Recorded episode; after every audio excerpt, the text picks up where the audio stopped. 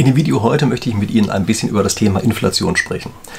Anlass dafür ist, dass die Zentralbanken hier jetzt schon über längere Zeit hinweg in so einer Art Dauerkrisus, äh, Dauerkrisenmodus leben und also die Märkte die ganze Zeit mit Zentralbankgeld zuschütten. Und die naheliegende Frage ist jetzt, Führt das nicht eigentlich zwangsläufig zu einer Inflation oder sogar vielleicht zu einer Hyperinflation?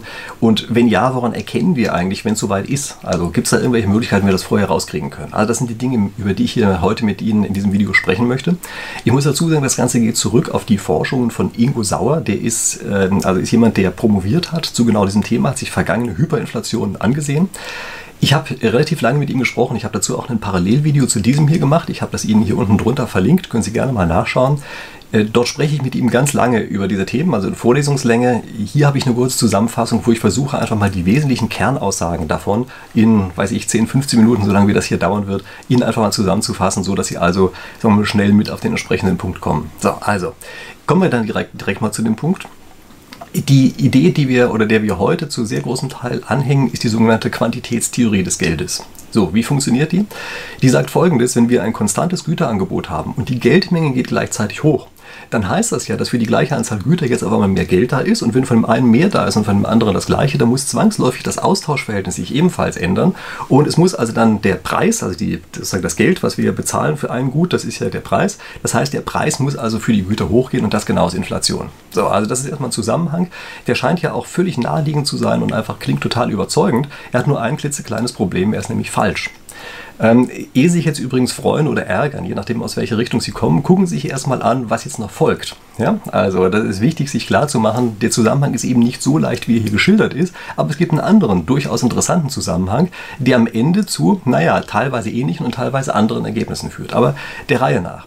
Wieso erstmal ist das falsch, äh, diese Quantitätstheorie des Geldes? Das kann ich Ihnen an zwei einfachen Beispielen sagen. Beispiel 1 ist, wenn Sie sich mal ansehen, wie die Geldmenge, die Zentralbankgeldmenge war vor der Finanzkrise und Sie vergleichen mit der Geldmenge, die wir heute haben, dann werden Sie feststellen, die Geldmenge, die die Zentralbank rausgegeben hat, ist heute spielend um den Faktor 3 größer, als sie damals war.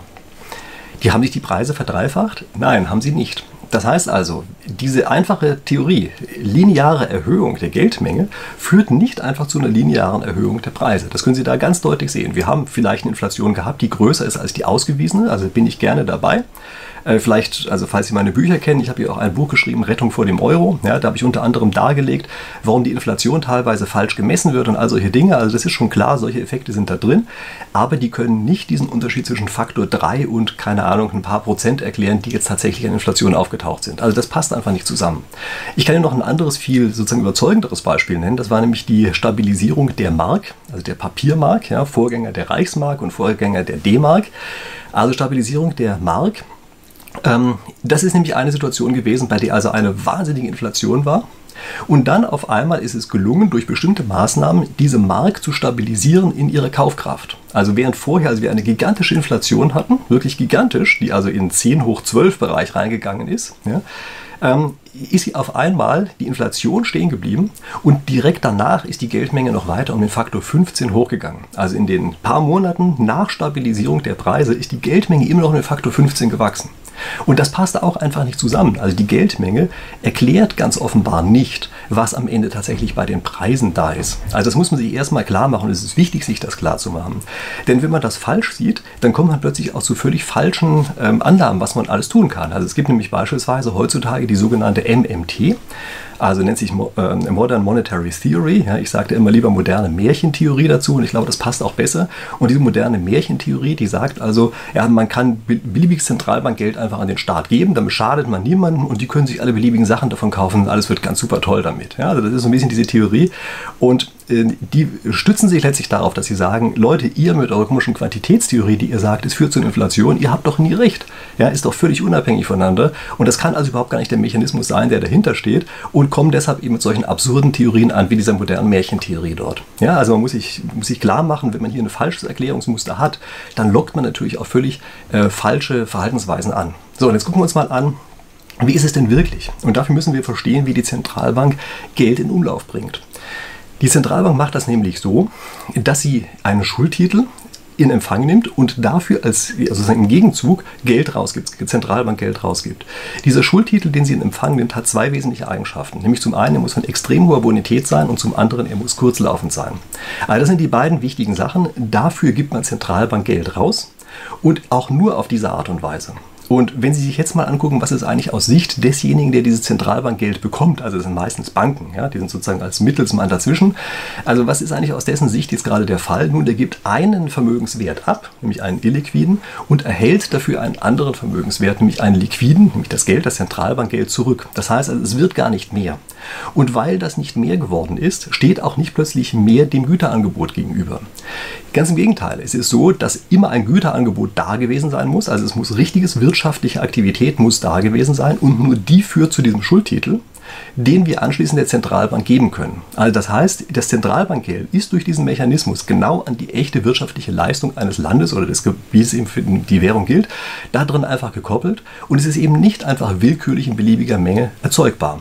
So, und in, infolgedessen ist es so, dass dieses Geld, was dort rausgegeben wird, werthaltig wird und dass man auch nicht leicht wirklich was dagegen tun kann. Also man kann es sozusagen nur ganz schwer aushöhlen, solange sich die Zentralbank tatsächlich genau an diese Regeln hält. Also das ist erstmal wichtig, sich klar zu machen. Und jetzt passiert was, also wenn sozusagen die Inflation auftaucht, ja, dann passiert etwas anderes. Dann passiert nämlich, dass auf einmal keine hochwertigen Schultitel mehr rübergegeben werden, sondern dass minderwertige Schultitel rübergegeben werden. Und eigentlich sind also diese Schultitel, die dorthin gegeben werden, nicht gleich sicher wie das Geld, was man bekommt. Oder anders ausgedrückt, das Geld, was man dafür bekommt, ist eben nur noch gleich sicher wie die Qualität der Schultitel, die man reingegeben hat. Also man steckt sozusagen Müll rein, kriegt man Müll wieder raus. Und auf diese Art und Weise wenn man also Zentralbankgeld für Müll rausgibt, ja, jetzt mal überspitzt gesagt, dann hat das Zentralbankgeld eben auch plötzlich nur noch den Gegenwert des Mülls, der reingesteckt worden ist. So, Müll ist jetzt ein bisschen sehr hartes Wort. Was steht dort wirklich dahinter? Also stellen Sie sich beispielsweise mal vor, der Staat möchte gerne Geld haben. Er imitiert eine Staatsanleihe, gibt die also raus und sagt jetzt, diese Staatsanleihe ist eine ganz tolle Sache in Klammern, sie ist es eigentlich nicht mehr, weil der Staat schon völlig überschuldet ist und damit eigentlich nur Mist macht. Aber sie sagt, es ist eine tolle Sache, ist ja schließlich eine Staatsanleihe, gib mir bitte das 1 zu 1, äh, das Geld darüber in den Betrag, den ich vorher drauf gedruckt habe. In dem einen Augenblick wird die Geldbasis ausgehöhlt. In dem Augenblick steht dem Geld, was rausgegeben wird, dem Zentralbankgeld, keine echte wirtschaftliche Aktivität mehr gegenüber, sondern letztlich nur eine erfundene Zahl. Und das ist genau die Situation, in der das Geld anfängt, seinen Wert zu verlieren. Woran merkt man das eigentlich, dass das so ist? Nun, man sieht es, wenn man sich genau die Zentralbankbilanz ansieht. Wenn man merkt, dass auf der Zentralbankbilanz auf einmal das Eigenkapital immer weniger wird, dann ist das genau die Situation, in der diese Aushöhlung sichtbar wird, von der wir eben gesprochen haben. Man muss hier ein bisschen aufpassen. Man muss deshalb aufpassen, weil Staatsanleihen dort ganz einfach immer nominal bewertet draufstehen. Also es sieht immer so aus, oder die werden immer so bewertet, als wären sie vollkommen sicher. Und man muss sie eigentlich marktlich bewerten. Also das heißt, man muss, wenn man merkt, das, was dort draufsteht, hat eine geringere Qualität, dann muss man sie eigentlich marktlich bewerten und dann zum Beispiel sagen, dann ist sie nur noch halb so viel wert wie das, was draufsteht. Also das ist der wichtige Schritt, der dabei zu leisten ist. Aber wenn man das macht als Experte, dann stellt man fest, ja, die Zentralbankbilanz verschlechtert sich. Und dann, wenn das Kapital, das Eigenkapital der Zentralbank verschwunden ist, dann ist die Situation erreicht, in der das Geld, was rausgegeben wurde von der Zentralbank, eben plötzlich praktisch nichts mehr wert ist. Und die besondere Situation ist jetzt, dass dieser Zusammenhang ein nicht-linearer ist. Also während die Quantitätstheorie ja postuliert, in dem Maße, in dem die Geldmenge hochgeht, steigen auch die Preise sagt jetzt diese Theorie über die Qualität der Zentralbankbilanz, die sagt, da passierte lange Zeit hinweg erstmal gar nichts. Und dann auf einmal wird das Eigenkapital der Zentralbank immer weniger und immer weniger und dann auf einmal geht die Inflation hoch. Also das ist dieser berühmte Ketchup-Effekt, ja, dass wenn man eine Ketchup-Flasche umstülpt, erstmal überhaupt gar nichts passiert und dann plötzlich platsch kommt alles auf einen Schlag raus. Ja, das sagt diese Theorie hier richtig vorher und sie sagt auch vorher, worauf wir gucken müssen, um zu sehen, wann dieser Ketchup-Platsch plötzlich kommt. Wenn Sie jetzt sagen, naja, das ist eine schöne Theorie, aber das kann doch so überhaupt gar nicht sein, weil die normalen Menschen auf der Straße, wenn die ein Brot kaufen gehen, dann gucken die sich doch nicht erstmal die Zentralbankbilanz an. Also das stimmt natürlich. Die gucken sich nicht die Zentralbankbilanz an, sondern das machen andere. Also es gibt Experten, die tun genau das die ganze Zeit. Die analysieren die Zentralbankbilanz und überlegen sich, hm, ist die eigentlich noch gut oder ist sie schlecht? Und dann, wenn die schlecht geworden ist, dann sagen die, na, dann machen wir jetzt noch mal einen kleinen Test und verkaufen das einfach mal gegen eine Fremdwährung. Und zwar am besten so, dass wir sie leer verkaufen. Also wir schließen jetzt schon den Vertrag ab, haben es aber noch nicht. Und dann, wenn die sich mehr von dem billigen Zeug reingeholt haben und dafür das Geld rausgeben, ist das Zeug noch weniger wert geworden, dieses Geld, was wir jetzt leer verkauft haben.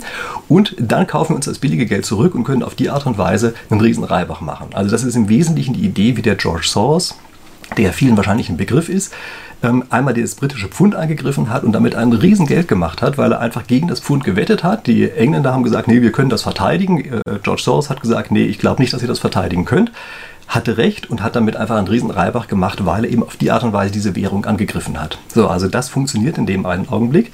Und wenn das passiert, also die Währung plötzlich gegenüber der Außen, äh, gegenüber anderen Währungen nach außen an Wert verliert, dann heißt das, dass auch der normale Mensch auf der Straße auf einmal sieht, oh, oh, da ist gerade was abgelaufen. Also der Mechanismus ist, die Experten fangen an, treten als Spekulanten auf, sorgen dafür, dass wenn die Zentralbankbilanz nicht mehr in Ordnung ist, der Wert gegenüber anderen Währungen verliert und dann auf einmal merken es die normalen Menschen auf der Straße auch und dann passiert eine fürchterliche Kettenreaktion, dann sagen die nämlich, oh Mist, äh, immer dann, wenn ich das in der eigenen Währung habe, meine Werte, dann kriege ich dafür nach kurzer Zeit nichts mehr. Das heißt, die tauschen auch schnell um in andere ausländische Währung und dann schmiert der Wert der eigenen Währung ab ohne Ende. Und was Sie dann sehen können, ist, dass die Preise, Konsumentenpreise in ausländischer Währung gemessen einigermaßen konstant bleiben, in der eigenen Währung aber durch die Decke gehen. Und dann haben Sie eben genau diese Konstellation, dass die eigene Währung ähm, mit einem Schlag nichts mehr wert ist. Ja, das, ist das ist dieser Ablauf, der dort stattfindet. Und wie gesagt, der ist hochgradig ähm, nicht linear. So, wenn Sie jetzt sagen, wie kommt das eigentlich, dass das bisher noch keiner entdeckt hat? Also wieso muss da eigentlich ein Doktorand äh, aus Frankfurt ankommen und sowas entdecken? Nun, es ist nicht ganz so, dass es keiner vorher gewusst hat, sondern das ist eigentlich die Theorie gewesen, die lange Zeit als gültig gegolten hat und nach der auch beispielsweise die Refinanzierung der Mark, also Stabilisierung der Mark, ähm, stattgefunden hat. Also es war damals ganz klar, die haben alle gesagt, es gibt eben nur eine Möglichkeit, wie man das machen kann. Man muss nämlich die Zentralbank entsprechend wieder rekapitalisieren und dafür sorgen, dass dort äh, die Bilanz wieder in Ordnung ist. Wieso hat das eigentlich, wieso ist das zwischendurch sozusagen in Vergessenheit geraten und wieso ähm, ist, hat sich diese Theorie plötzlich inzwischendurch verändert? Nun, das Problem bei dieser Theorie ist, die waren nie wirklich begründet, also das über diese Zentralbankbilanz. Ähm, man müsste eigentlich sich genau ansehen, wie sind denn die Werte in der Zentralbankbilanz gewesen und müsste daraus rekonstruieren, was passt denn eigentlich besser als Erklärung, die Qualität der Zentralbankbilanz oder die Geldmenge. Und genau das hat der Ingo Sauer getan. Das heißt, er hat sich da genau angesehen, welcher der beiden Effekte erklärt eigentlich besser äh, die, die, sozusagen den Zerfall der Währung und da hat er einfach sehr schön zeigen können, ähm, indem er wirklich durch Archive durchgerannt ist ja, und einfach nachträglich, also aus heutiger Sicht versucht hat zu rekonstruieren, was waren eigentlich die einzelnen Bilanzpositionen in diesen Hyperinflationen wert und dann zeigen konnte, die Bilanzqualität der Zentralbank, die ist die entscheidende Größe. Und das ist zwischendurch auch deshalb ein bisschen in Vergessenheit geraten, weil man sich zwischendurch mal eingeredet hat, Zentralbanken können ja überhaupt gar nicht pleite gehen. Das stimmt auch technisch. Ja? Also technisch kann eine Zentralbank nicht pleite gehen. Ganz einfach deshalb, weil sie immer Geld, wenn sie es braucht, selber ja einfach ausgeben kann. Kann sie einfach machen. Aber man darf natürlich nicht vergessen, dass wenn die Qualität der Gegenwerte, die sie dafür bekommt, nicht mehr stimmt, dass dann eben genau dieser Effekt abläuft, von dem wir eben gesprochen haben. Ja? Also das sozusagen, das ist beides gleichzeitig richtig, ja? dass sie technisch nicht in Konkurs gehen kann, gleichzeitig aber eben die Werte verlieren kann. Und ich denke, dieser Zusammenhang, der ist jetzt wirklich endlich mal wieder empirisch gezeigt worden, ja, sodass wir wirklich sehen können, äh, ja genau, das ist der entsprechende Punkt. Ähm, übrigens noch eine Sache, ich habe vorhin gesagt, neben der guten Qualität äh, ist es wichtig, dass die Zentralbank auch eher kurzlaufende ähm, Gegenleistungen sozusagen reinnimmt, also kurzlaufende Schuldtitel. Warum ist das eigentlich wichtig? Nun, das ist deshalb wichtig, weil dann immer nach kurzer Zeit die Karten neu gemischt werden. Ja, also wenn einer sagt, er möchte jetzt gerne Zentralbankgeld haben, sagt er, okay, hier ist ein Titel, der wird in, sagen wir mal, weiß ich, einem Monat fällig oder sowas, dann muss er eben innerhalb eines Monats irgendwas gemacht haben und dann muss irgendwas Neues kommen. Mal angenommen, wir machen das jetzt mit irgendeinem Titel, der erst in drei Jahren fällig wird, dann heißt das, er muss erst nach drei Jahren die Hose runterlassen, ob die ganze Sache, die er jetzt reingegeben hat, tatsächlich gut war oder schlecht. Das heißt also, man kann durch langlaufende Anleihen zum Beispiel viel mehr tarnen, wenn man dort einfach diese Müllgeschichte in Anführungsstrichen äh, der Zentralbank untergejubelt hat. Ja? Und das ist auch eine Sache, die sich in, äh, in, letzter Zeit bei der Zentralbank stark geändert hat. Die sind immer mehr in langlaufende Sachen reingegangen. Das heißt übrigens selbst dann, wenn sie jetzt also anfangen würden, äh, sozusagen wieder andersrum zu handeln, dann hätten wir trotzdem das Problem, dass eben naja, die, das Geld nicht automatisch zurückkommt, äh, wie es sozusagen bei Kurzlaufenden der Fall wäre, sondern es dauert dann eben teilweise wesentlich länger. Also man spricht immer von ja, Sterilisierung ja, des Geldes, ja, man sagt, das Geld wird sterilisiert. Ja. Ähm, das heißt, es kommt sozusagen zurück, dieses Zentralbankgeld, ja, und das dauert eben wesentlich länger, äh, bis das endlich mal wirklich losgeht. Äh, wenn Sie sich jetzt fragen, was muss denn eigentlich jetzt, was verlangen wir eigentlich von der Zentralbank, damit sie das richtig macht? Nun, ähm, sie muss für meine Begriffe, wenn sie, sich, wenn sie davon abgekommen ist, muss sie erstmal auf den Pfad der Tugend wieder zurück. Und wenn Sie mich fragen, die EZB ist also deutlich vom Pfad der Tugend abgekommen. Also die EZB muss einfach wieder zurück und sie muss sich wieder auf diese Werte besinnen, wie sie vorzugehen hat. Nämlich sie muss sich konzentrieren auf kurzfristige, ähm, äh, also kurzfristige Titel, die sie ankauft und welche mit extrem hoher Qualität. Das tut sie im Augenblick einfach nicht. Ja? Und also darauf muss sie sich besinnen. Wenn sie damit zu lange wartet, dann wird es sein, dass tatsächlich zwischendurch ihr Eigenkapital immer kleiner, immer kleiner wird. Das heißt, wir werden diese Inflation sehen, dann, wenn das der Fall ist. Und dann ist es eine Geschichte, dass ganz viele Leute danach auf einmal mit Zähneklappern aufwachen und feststellen, die Werte, von denen sie gedacht haben, sie wären Besitzer davon, sind sie überhaupt gar nicht, sondern das waren einfach nur Scheinwerte und es ist dann halt eine Währungsreform, die in der einen oder anderen Form kommt. Und in dieser Form ist dann ganz einfach das Geld eben weg. Ja? Das muss man erstmal sehen. So, woran erkennen wir eigentlich, wie nah wir da dran sind? Also woran erkennen wir, wie nah wir an diesem Szenario dran sind, was ich eben beschrieben habe, dass tatsächlich das Eigenkapital der Zentralbank weg ist? Das ist ja nicht so ganz leicht zu sehen, wie ich gesagt habe. Also es gibt mehrere Indikatoren. Indikator 1 ist, wenn, die, wenn Vermögenswerte auf einmal stark im Preis steigen, dann ist das ein klarer Hinweis darauf, dass die Leute dem Geld nicht mehr so stark trauen. Warum? Geld hat mehrere Funktionen. Eine davon ist ein Wertspeicher. Und wenn Vermögenswerte, andere Vermögenswerte plötzlich immer stärker äh, an Wert gewinnen, an Marktpreisen gewinnen, dann ist das ein Zeichen dafür, dass die Leute dem äh, Wertspeicher des Geldes nicht mehr trauen und es umschichten in etwas anderes. Ja, das ist die relative Bewertung von Geld zu Vermögenswerten ändert sich. Äh, das ist das, was wir im Augenblick relativ stark sehen. Also wir merken damit, dass wir auf jeden Fall in einer frühen Phase drin sind, ähm, von den Sachen, äh, also die andeutet, dass eben die, die Zentralbankbilanz tatsächlich schlechter wird. Ja? Frühe Phase, das heißt nicht, dass es sofort den Bach runtergeht, aber es ist etwas, was wir hier auf jeden Fall sehen, was ein Frühindikator dafür ist. Der nächste Indikator, und da wird es sozusagen brenzliger, das ist eine Wechselkursänderung nach außen. Also wenn wir auf einmal sehen, dass die eigene Währung immer stärker gegenüber anderen Währungen nach außen verliert, dann ist das ein klarer Indikator dafür, dass jetzt also Spekulanten am Werk sind, die erkennen, dass da irgendwas mit der Zentralbankbilanz nicht stimmt und jetzt eben tatsächlich dafür sorgen, dass diese Wechselkursänderung stattfindet. Das ist der Prozess, von dem ich vorhin gesprochen habe. Man muss hier ein bisschen vorsichtig sein. Wir haben hier erstmalig weltweit die Situation, dass alle großen Währungen gleichzeitig im Grunde genommen den gleichen Unfug machen. Also das ist ja nicht nur so, dass das im, im, Euro so läuft, das ist im Dollar und im Yen auch schon. Im Yen macht das auch schon längere Zeit so. Das heißt also, dieser Vergleich zu anderen sozusagen großen Währungen wird immer schwieriger, äh, einfach deshalb, weil die eben auch dieses Problem mit reinbauen. Allerdings ist meine Vorhersage, dass die nicht alle vollkommen parallel und gleichzeitig zueinander arbeiten werden. Das heißt also, wenn einen von den dreien es zuerst trifft, wird man das daran merken, dass tatsächlich diese eine Währung plötzlich rapide an Wert verliert gegenüber den anderen und gleichzeitig die internen Preise gegenüber den anderen Währungen einigermaßen konstant bleiben. Also die Konsumgüterpreise zum Beispiel, weiß ich, vom Yen zum Dollar bleiben konstant. Der Yen verliert aber immer stärker an Wert zum Dollar. Das ist ein Zeichen, dass dann im Yen auf einmal plötzlich äh, es richtig abgeht und man sich eben der Situation nähert. Und welche Situation ist das? Genau das ist die, dass die Zentralbank ihr Eigenkapital verliert, also dass die Zentralbankbilanz schlechter wird. Und äh, das ist eine Sache, die ist eben deshalb so schwer selber direkt zu erkennen.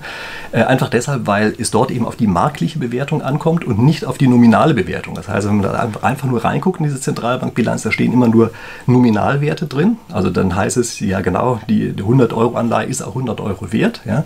Äh, faktisch ist sie aber weniger wert und äh, das ist dann also, dieses, also diesen Unterschied sozusagen, den sehen ganz einfach nur Experten. Also das ist, sind vielleicht die drei Indikatoren, auf die man am stärksten achten muss. Okay, so, das waren die Dinge, von denen ich glaube, dass sie Sie irgendwie vielleicht in einer Form interessiert haben. Ich glaube, das sind ähm, wirklich ganz interessante Zusammenhänge. Lassen Sie mich die wichtigsten Sachen nochmal sagen. Also Punkt 1 ist, die Inflation entsteht nicht durch die pure Geldmenge, sondern die Inflation entsteht durch die Qualität der Zentralbankbilanz. Sie entsteht immer dann, wenn die Zentralbank Geld rausgeht gegenüber schlechten anderen Positionen. Und wenn die Zentralbankbilanz schlecht geworden ist, dann passiert es plötzlich, dass der, der, der Wert des Geldes ausgehöhlt wird. Und das sieht man erst an einer Verschlechterung gegenüber dem Wert zu anderen Währungen. Und danach sieht man, ist, dass man plötzlich immer weniger Waren in der eigenen, also für die eigene Währung kaufen kann. Also das ist ein bisschen der Ablauf, der dahinter steht. Und ich glaube, dieser Zusammenhang ist der, der die Situation wirklich recht gut beschreibt und eben auch sagt, in welcher Weise man erkennen kann, wann es denn tatsächlich wirklich losgeht. Okay, also das waren die entsprechenden Dinge. Wie gesagt, es gibt noch eine längere Fassung hierfür als Interview mit Ingo Sauer. Habe ich ihn unten verlinkt, habe ich parallel zu diesem Video hier hochgeladen. Also das können Sie sich dort einfach nochmal ansehen. Wenn Sie äh, Fragen dazu haben, Hinweise haben, schreiben Sie mir bitte gerne in die Kommentare unten rein. Ähm, Ingo Sauer hat auch schon gesagt, äh, wichtige Fragen wird er auch, also auch bereit zu antworten. Ähm, wir sind gespannt, was Sie dazu sagen. Schreiben Sie mir bitte auch rein, was Sie von diesem Format halten, dass wir also ein ganz langes Video haben und ein anderes, wo ich die Sache sozusagen eher in meinem normalen Stil darstelle. Ähm, ja, und dann bleibt nichts anderes, als Ihnen zu danken, dass Sie tatsächlich jetzt die Zeit genommen haben, bis hierher zuzuhören. War ja dann am Ende doch ein bisschen länger, als ich bei der kurzen Zusammenfassung äh, am Anfang angekündigt habe. Aber nichtsdestotrotz, wenn Sie hier sind, dann haben Sie es hoffentlich spannend gefunden. Und dann schalten Sie bestimmt nächste Woche auch wieder ein. Ich freue mich darauf, dass wir uns da wiedersehen. Bis dahin.